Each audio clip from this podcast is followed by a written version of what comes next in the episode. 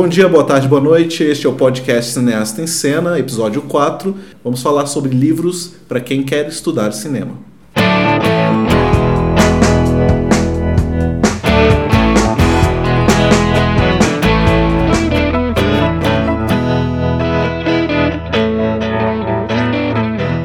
Meu nome é Leonardo Cursino, eu sou roteirista e diretor de cena. Meu nome é Pedro Chudré, sou professor e desenvolvedor de games. Cara, eu acho que uma coisa que é válida a gente começar, porque o audiovisual tem uma especificidade que é a de ter pessoas de diferentes áreas de formação. Então tem muita gente que não vem do cinema, talvez até a grande maioria das pessoas, né? Se você pegar inclusive grandes diretores, boa parte deles, né, tanto é, diretores internacionais consagrados como alguns brasileiros, acho que aqui é válido citar talvez o Padilha, que é formado em economia, o Meirelles, que é formado em arquitetura. É, são pessoas que vêm de áreas diferentes que não do cinema e por conta disso acabaram, em algum determinado momento da vida, acabaram começando a trabalhar com cinema. Então por isso que é, é bacana a gente pensar para quem vem de outras áreas, que livros você pode usar, que filmes você pode assistir, o que, que você pode trazer de contribuição para conseguir se especializar melhor na sua área. É, a ideia, a ideia desse podcast que a gente vai trazer é dar uma, uma inicialização em livros e, e fontes de, de informação já consolidada, né, de autores consolidados, para a galera que quer se é, ter mais conhecimento da área técnica do cinema, né? Como o Léo comentou, ele a área do cinema ela é uma soma de várias especialidades. Então temos desde o pessoal que já é formado mesmo em cinema, que cursou uma graduação nessa área, ou até aqueles que estão formados em outras áreas e estão vindo atuar junto.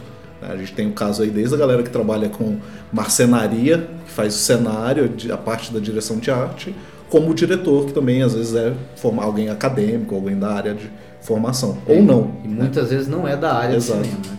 E até existe, inclusive, essa, essa discussão que é, rende muito, muita gente fala sobre isso, que é estudo ou não estudo cinema? Vale a pena fazer uma faculdade? Eu acho que até. Acho que isso merecia um podcast só falando sobre esse assunto. É, eu também acho que é um, é um assunto que é mais extenso, porque a gente tem que falar dos prós, dos contras. Acho que nesse momento a gente foca na questão de o que é bom estudar, né, para ser um bom profissional da área, do mercado. Isso de uma forma geral, né, porque também isso daria, daria vários episódios para cada uma das, das áreas específicas. Mas eu acho que esse é um primeiro podcast para a gente começar já a tratar desse assunto, pode ser uma série. É, então hoje a gente vai falar aqui de alguns livros que a gente recomenda para quem está querendo estudar cinema, para quem quer se aprofundar e tem alguns que a gente considera que são bastante interessantes. Você quer começar ou eu começo, Pedro? E aí? Bom, eu vou começar porque eu acho que é legal a gente é, partir do princípio da técnico, né? Então, pra galera que quer ter uma boa noção sobre é, técnicas de cinema, termos, metodologias, etc., eu recomendo muito o livro chamado Luz, Câmera e Ação, do Edgar Moura. Foi uma edição fornecida pelo Senac, de 50 anos. Acho que já deve ter algumas outras edições atualizadas. Mas é um livro que traz bastante informação sobre a área de fotografia, luz, é, direção, É um roteiro. apanhado geral, né? Bem, bem geral e ele e você se ambienta com os termos do, do mercado. Isso é legal. Então é um livro para quem está começando, me ajudou muito, que trouxe muito conhecimento também.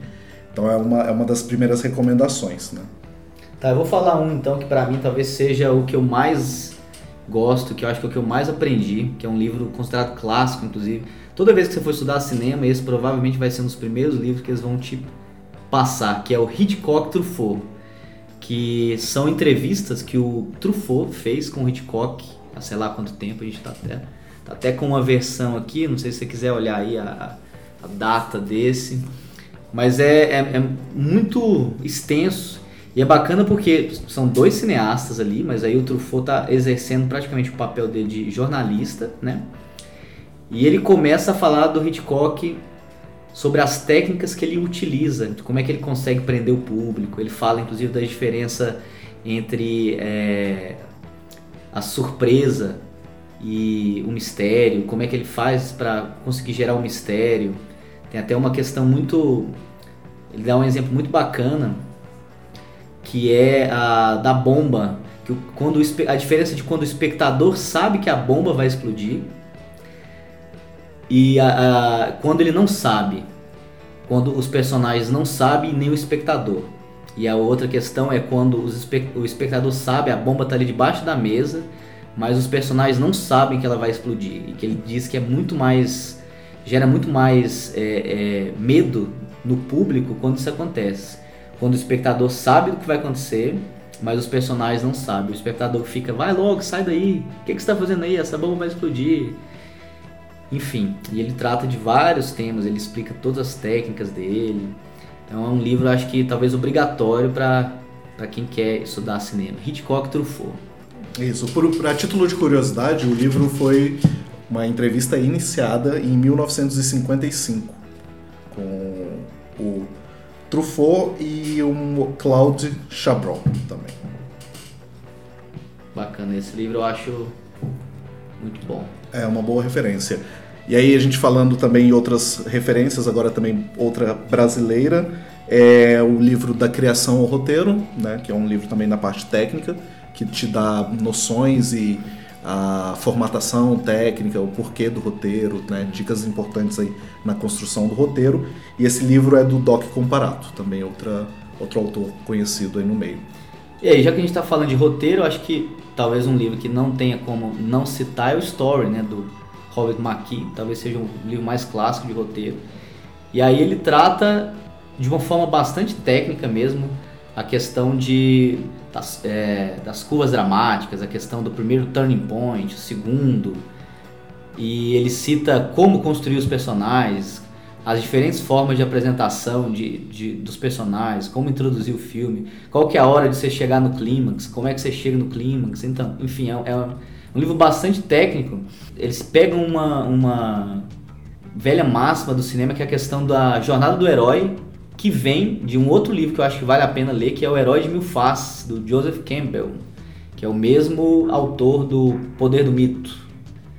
E aí ele, esse Herói de Mil Faces não é um livro de cinema necessariamente, mas ele trata, o que ele retrata nesse livro, ele serviu de referência para praticamente todos os livros de roteiro que a gente tem hoje. Então ele basicamente está falando sobre é, os mitos né, da, da era da Grécia antiga e como é que isso é, se reflete em todas as histórias que a gente conta até hoje. Aí tem aquela questão da jornada do herói.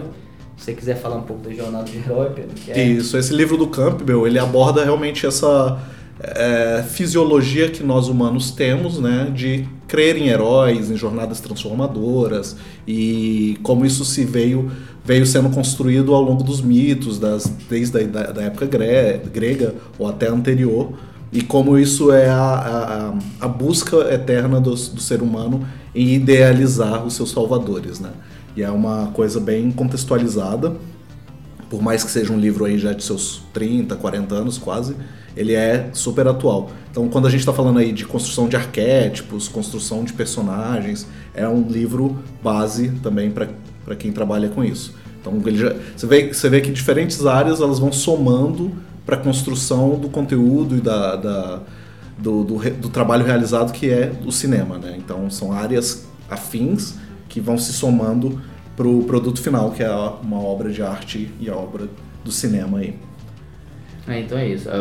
De roteiro, acho que são esses. Tem um, um, livro que ele também tem dois livros que eu acho que são bacanas, que eles não são necessariamente técnicos, que um deles é um livro literário chama Clube do Filme, que é basicamente um livro onde o pai, para tentar se aproximar do filho, ele começa a. Eles combinam que toda semana eles vão assistir filmes, filmes clássicos. E aí é bacana desse livro que ele, primeiro porque ele trata, ele, ele mostra vários filmes que são praticamente obrigatórios para quem quer atuar com cinema de alguma forma, que são filmes muito. É, eles não se tornaram clássicos por um acaso, né?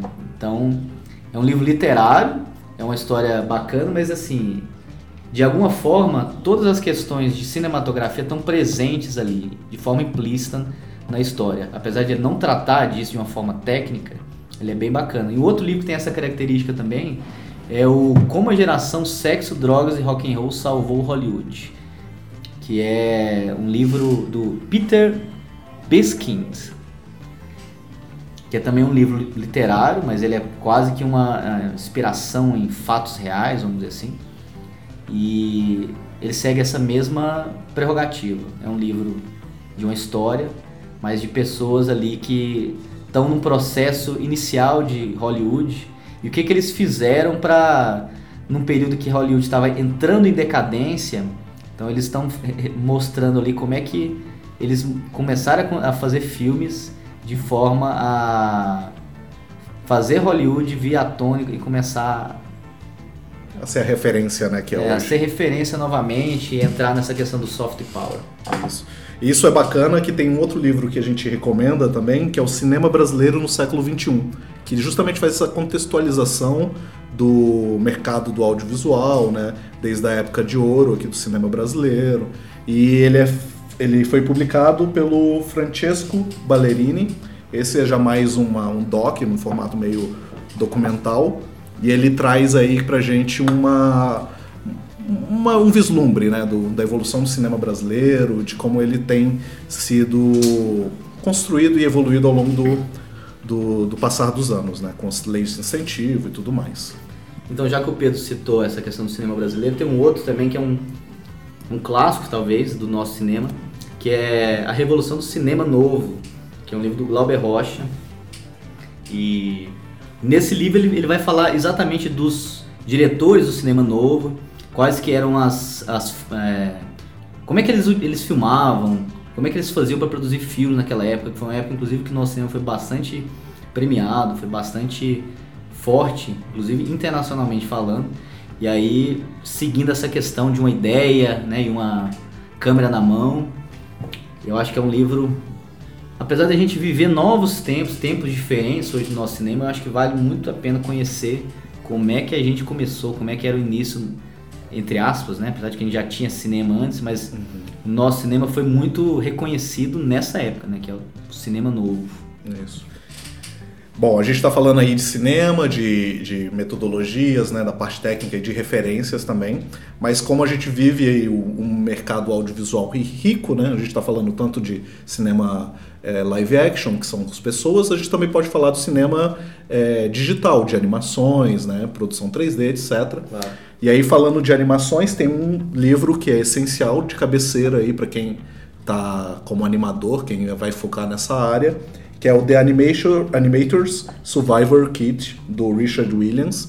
É o mesmo animador aí das aventuras de Roger Rabbit e outros, tá? É um grande animador consagrado de Hollywood e vale muito a pena. Ele parte aí dos 12 princípios da animação e te dá dicas aí de como construir tempo, movimento, a questão do, da energia que é enfocada em cada movimento. Bem bacana, bem essencial para vocês animadores.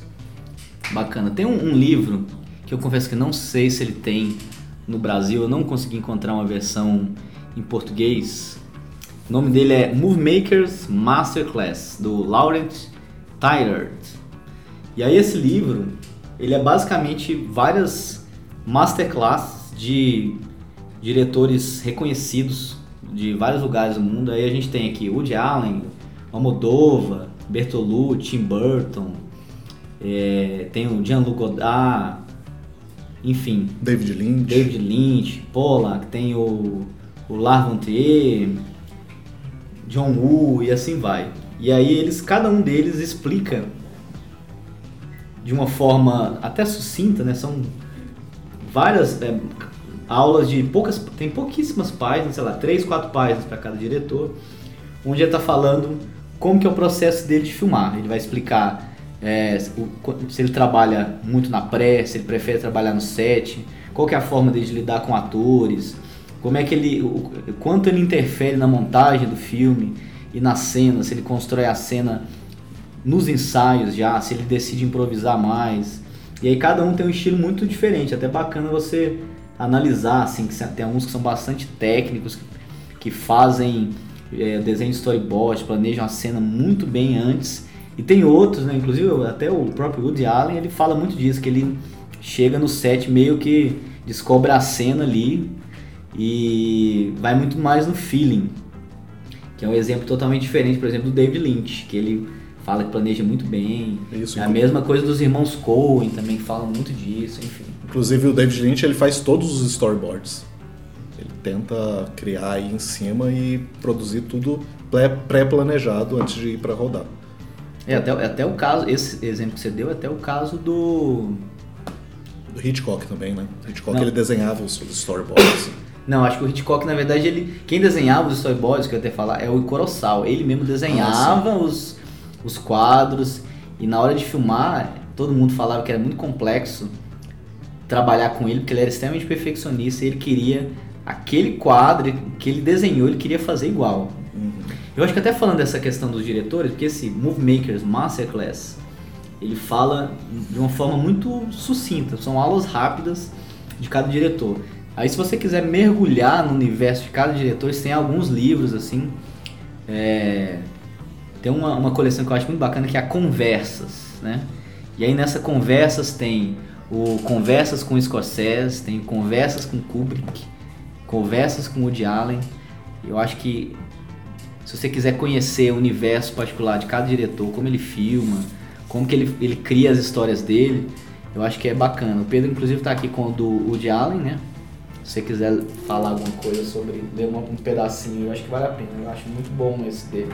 Porque o Woody Allen tem, ele é uma, um universo específico, que ele é um, um escritor, né? Ele é muito mais roteirista e ele acabou se tornando um diretor de filmes. Mas ele começou com escrita. Então, o, ele fala muito disso, que assim, o processo dele, onde ele senta e, e, e visualiza o filme, é muito antes, na hora do desenvolvimento. Então, quando ele está ele, é, ele como diretor, talvez ele não conseguiria dirigir um filme de uma outra pessoa. Fico até imaginando. Ele é muito autor, né? Então ele já imagina as cenas na hora que ele está escrevendo. Mas eu fico imaginando, será que ele conseguiria, por exemplo, como Kubrick, que também tem essa coleção, que ele participa do roteiro, mas ele não escreve os roteiros dele. Diferente do Diálogo. Então, é uma comparação bacana. É a mesma coisa do Scorsese, por exemplo, que é um dos poucos diretores que ele é realmente formado em cinema. Inclusive ele estudou junto com Spielberg, com o James Cameron. E aí ele, até nesse livro, Conversas com Scorsese, ele fala sobre isso, dos colegas deles, é, de como era estudar com essas pessoas, né? Imagino que essa aula, só alunos ilustres ali, né? Do livro Conversas com Wood Allen, tem um trecho onde ele fala sobre os finais, onde o repórter pergunta para ele, do ponto de vista dramático, é melhor que um happy end convencional? Isso falando de um final agridoce. E o Woody Allen responde: Eu nunca penso em finais felizes, quer dizer, a menos que saia organicamente da história. Então é uma característica aí que a gente consegue extrair da, das criações, né, dos roteiros e narrativas que o Woody Allen conta pra gente.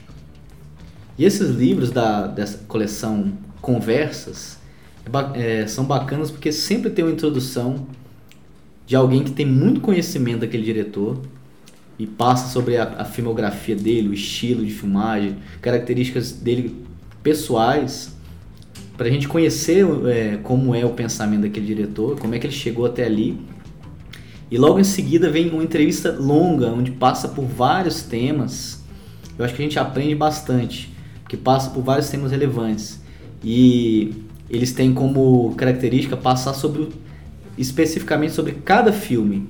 Então, é, até se você for ver o prólogo aí dessa e for ver também o, o sumário, você vai ver que tem vários ele vai passar sobre cada filme do Kubrick, por exemplo, esse aí que você está olhando. Isso, aqui no, no livro na, onde estou, ele fala do Nascido para Matar. Daí o repórter pergunta o que o público quer. Kubrick fala que, com exceção de algumas continuações de sucessos enormes, não acho que alguém saiba o que o público quer ver, realmente. E acho que o público também não sabe. Então, você vê que desde a década de 60 aí, os cineastas eles tentam evoluir, né? O que já está sendo é, exibido e está tentando é, romper barreiras no, na, na expectativa do público em si. É, é engraçado você você citar isso, porque assim, até hoje esse é um problema não resolvido, né? Já que você falou dessa questão do público, tem um outro livro que eu me lembrei agora, que é de roteiro também. Eu também não sei se ele tem uma versão em português. Ele é do Blake Snyder, chama Save the Cat. E apesar do nome assim totalmente curioso, é um livro de roteiro. Só que é um livro de roteiro voltado para o mercado. E tem um, um, trecho do livro que ele até fala sobre isso, que hoje em dia muita, é, os estúdios preferem filmar sequências ou histórias já conhecidas, justamente porque uma das questões que o, o público pensa quando ele, ele vai numa sala de cinema, ou quando ele vai escolher um filme em um streaming, quando ele já sabe a resposta do o que é, você já conseguiu ali de certa forma ter um potencial para capturar aquele público. Diferente de um filme de autor, um filme de lançamento que não que tem, não tem uma história conhecida, você tem que explicar para ele sobre o que é o filme, o que é esse filme. E pode ser que isso não chame atenção. Quando, então por isso é que esses filmes de hoje em dia, de filmes de super-herói, ou filmes que têm aí uma longa franquia, eles são preferência dos estúdios, porque eles já responderam essa pergunta. O que é? Spider-Man, sobre o que é o filme? Você já sabe que o filme é sobre o Spider-Man já. Vingadores, você já sabe do que se trata. Então, por isso que é, cada vez mais, inclusive eu acho uma pena isso, filmes é, de autor ou filmes que, que não sejam de histórias conhecidas pelo público, histórias originais, são é, eles chamam menos atenção do público, principalmente nas salas de cinema. É, e é curioso a gente chegar nesse ponto, porque estávamos falando mais cedo justamente sobre isso. O filme que lançou recentemente, Bacurau, é um desses que não traduz no seu roteiro, no seu roteiro não, perdão, no seu trailer, a, ao que veio. Então a gente, como audiência, fica um pouco confuso. Hum, do que, que se trata esse filme? Do que, que ele quer dizer? Talvez, talvez você vai assistir o filme porque você leu crítica, você viu que ele uhum. foi aclamado fora mas você assiste o trailer e pensa, putz, mas peraí, eu não entendi nada do que é esse, sobre o que é esse filme, mas tem que ler. Uhum. Então você já tem que ter um interesse já gerado de outra maneira. Né? Gerado né? de outra forma para você querer assistir esse filme. Mas eu acho que também passa por, um, por uma questão de que eu acho que o, o, brasileiro ainda não aprendeu a fazer trailer, né? é, eu acho que isso daí já é um, um assunto para um outro episódio. Falar só sobre trailers. Tem um, um, livro também que eu acho muito bacana para quem gosta de um tipo de cinema não tão comercial, que é O Meu Último Suspiro, que é um filme sobre o Buñuel, que é um cinema muito mais surrealista, vamos dizer assim. É, esse diretor ele ficou famoso por aquela cena extremamente impactante da navalha cortando o olho, quase que no começo do filme.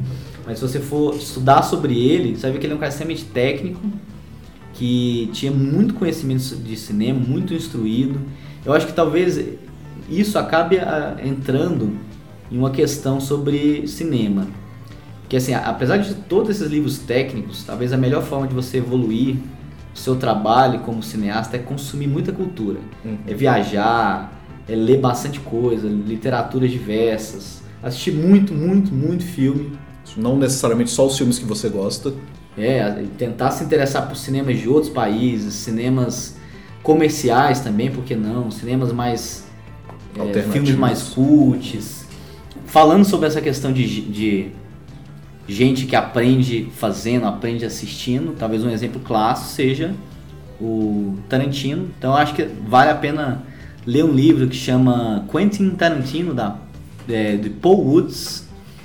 E nesse livro ele retrata, ele fala, ele passa sobre todos os filmes do Tarantino até aquela época e vai até o Bastardos Inglórios, na verdade, é o último filme que ele tinha feito até então. E inclusive os primeiros passos dele, de quando ele fez o, o, o Cães de Aluguel, fala um pouco sobre a personalidade do diretor, a questão de que ele inclusive tinha a intenção de ser ator e ele só só que ninguém dava oportunidade para ele. Então ele decidiu fazer um filme e ele se dá a oportunidade como ator. E acho que assim começou a carreira dele. Ele trabalhava no videolocador, acho que essa é uma história que muita gente conhece. Ele é, morava em Los Angeles, trabalhava no videolocadora e ele gosta de defender a tese de que a melhor forma de você aprender a fazer filmes é assistindo muitos filmes. Ele assistia bastante, conhecimento dele, inclusive é muito amplo. uh, de filmes, inclusive japoneses, é, que a gente vê muito retratado, inclusive na, na filmografia dele. Tem uns três livros que acho que é especificamente para quem quer fazer direção com, a, com a, um foco em fotografia. Eu também não sei se esse livro tem em, em língua portuguesa, mas ele se chama Master Shots, que é do Christopher Kenworth. Depois a gente vai colocar aqui os, os livros é, na descrição, vamos colocar os nomes, nomes dos autores. Mas esse livro ele tem uma coleção de três, né, do Master Shots, e é muito bacana porque aqui ele, vão, ele vai tratar especificamente da direção da cena, de como você decupar. Daí se você pega, por exemplo, Master Shots volume 2, ele é um livro totalmente focado em como se filmar diálogos. E aí ele mostra, inclusive com desenhos e mostrando como é que o movimento de câmera vai funcionar, ele vai te dizer que lente usar para conseguir aquele efeito, qual que é o movimento que você vai fazer, qual que é o tipo de action que o, o ator tem que ter. Então é muito bacana. Acho que esse livro, para quem quer de fato aprender a decupar, pra quem quer fazer direção de cena, é, é muito legal. E tem o primeiro que é um pouco mais amplo, né? Diferente do segundo que trata especificamente do diálogo. O primeiro, por exemplo, ele tem um capítulo, capítulo 1 é só como filmar cenas de luta. Aí se você for ver, por exemplo, o capítulo 3, ele fala de introduções e saídas. Então ele, ele mostra forma de você filmar a introdução do filme, forma de você terminar. Tem o capítulo 4, que é, por exemplo, falando sobre suspense. É, 5 é falando sobre drama, sobre revelações descobertas. Então, enfim, são três volumes muito bacanas para quem quer aprender a fazer direção de cena. E aí, falando de direção de cena, tem um livro que é muito clássico do David Mamet, que ele fala exatamente sobre o trabalho dele como diretor. E aí ele traz desde a decupagem do roteiro até como lidar com atores, como pedir determinadas ações para eles, como pensar em uma cena, em um plano, qual o movimento que a gente precisa fazer. E é bacana porque nesse livro ele dá o exemplo dele como professor. Então ele trata, por exemplo, até peguei aqui uma página aleatoriamente, tem aqui estudante. Então você tem ele chegando e ele está no elevador, nervoso e talvez olhando para o relógio. Aí o Mehmet diz: Não, não, não, não, não, não precisamos disso aí, precisamos? Por que, que a gente não precisa? Talvez um relógio pequeno. Então ele está buscando ali, é, junto com a, na, na sala de aula dele, formas de você fazer uma cena sem que aquilo se torne clichê. Qual que é a diferença de um diretor que filma coisas de uma forma muito é, tradicional, decupagem clássica, e um diretor que tem personalidade, que faz aquilo de um jeito que não era imaginado. Então eu acho que esse livro, para quem quer fazer direção também, é muito bacana. Sob direção de cinema, de David Mamet. Bom, esses são livros que eu lembro agora. Acho que a gente já passou bastante, inclusive que a gente foi se lembrando aqui no, no, de, no decorrer do podcast. Uhum. Se você quer, é, você quer indicar mais algum, Pedro? Mas algum que de repente não seja de cinema, mas que, que possa ajudar no, nessa construção da, de alguém que esteja estudando sobre isso? É, eu acho que uma boa dica é sempre estar com a leitura em dia, né? Não só parte técnica, mas os romances, né, a literatura de uma forma geral, ela enriquece aí o seu repertório. Né? Então, independente do gênero que você for é, começar a produzir autoralmente, seja aí seu drama, sua ficção, seu terror, é bom estar tá ambientado nas formas narrativas que existem. Então, você lendo e, e conhecendo é, diálogos, de, de romances, é, palavras diferentes, isso vai enriquecer também o seu roteiro, o seu vocabulário né, e sua forma aí de criação. E no mais é experimentar. Né? Depois que você teve uma boa leitura aí do material que a gente selecionou para vocês e tem outros também na internet que você consegue encontrar, é experimentar, né? Botar a câmera na mão, botar a ideia e ir para rua filmar, filmar em casa, o que for melhor para sua produção, se adaptar. Então é isso, pessoal. A gente passou então hoje sobre alguns livros para quem quer estudar cinema. Tem muitos outros, acho que renderia outros podcasts. Inclusive o Pedro citou essa questão de livros em, sobre determinado gênero. A gente pode até falar sobre isso mais adiante. Trazer livros, livros para quem quer fazer terror, livros para quem quer fazer romance, livros para quem quer é, fazer filme de comédia, enfim, tem vários. Mas Isso. esses são alguns básicos que a gente tentou passar sobre. De uma forma bem geral. De uma mesmo. forma geral, sobre livros mais. que trata cinematografia de modo geral. Hum. Falamos de livros de roteiro, livros de, de direção, livros sobre diretores. Isso. E acho que é isso, gente. Numa próximo episódio a gente também pode falar mais sobre uh, livros para área de atuação, porque muitos pensam que o ator não precisa ler, ler só o roteiro. Mas não, tem livros aí que a gente dedica para é, técnicas de atuação, um Stanislavski e outros nesse sentido. Foi até bacana o, o, o, Pedro falar disso, eu me lembrei de um outro livro, mas aí de novo, é para quem está atrás das câmeras. É, mas tem um livro muito bacana para quem quer fazer direção de atores. É, inclusive, existe até no meio do audiovisual uma questão de que alguns diretores são um pouco é, torce um pouco o nariz para essa questão de direção de atores, do diretor fazer teatro. Eu particularmente acho muito bacana que o diretor, não necessariamente para ser ator, mas ele tenha estudado teatro, saiba lidar com atores, porque até para saber pedir e conversar com eles. Então tem um livro muito bacana que chama é, Direção de Atores. E é muito bacana porque esse livro ele mostra o processo de preparação de um elenco e, e, de como lidar com o ator. E até na capa tem antes de rodar, então, seja, todo o processo de ensaios, como chegar, na, é, como construir um personagem junto com o ator, que é importante que ele participe também. Afinal, é ele que está dando vida àquele personagem. Na hora de rodar e depois de rodar. Que é uma coisa que muita gente não pensa também, né? mas é. Tá aí, fica isso. O último livro, de, aos 45 do segundo tempo. E é isso, a gente espera tratar disso em outros momentos. Muito obrigado a todo mundo que nos ouviu até aqui. Obrigado, galera, e boa leitura. Um até abraço. a próxima.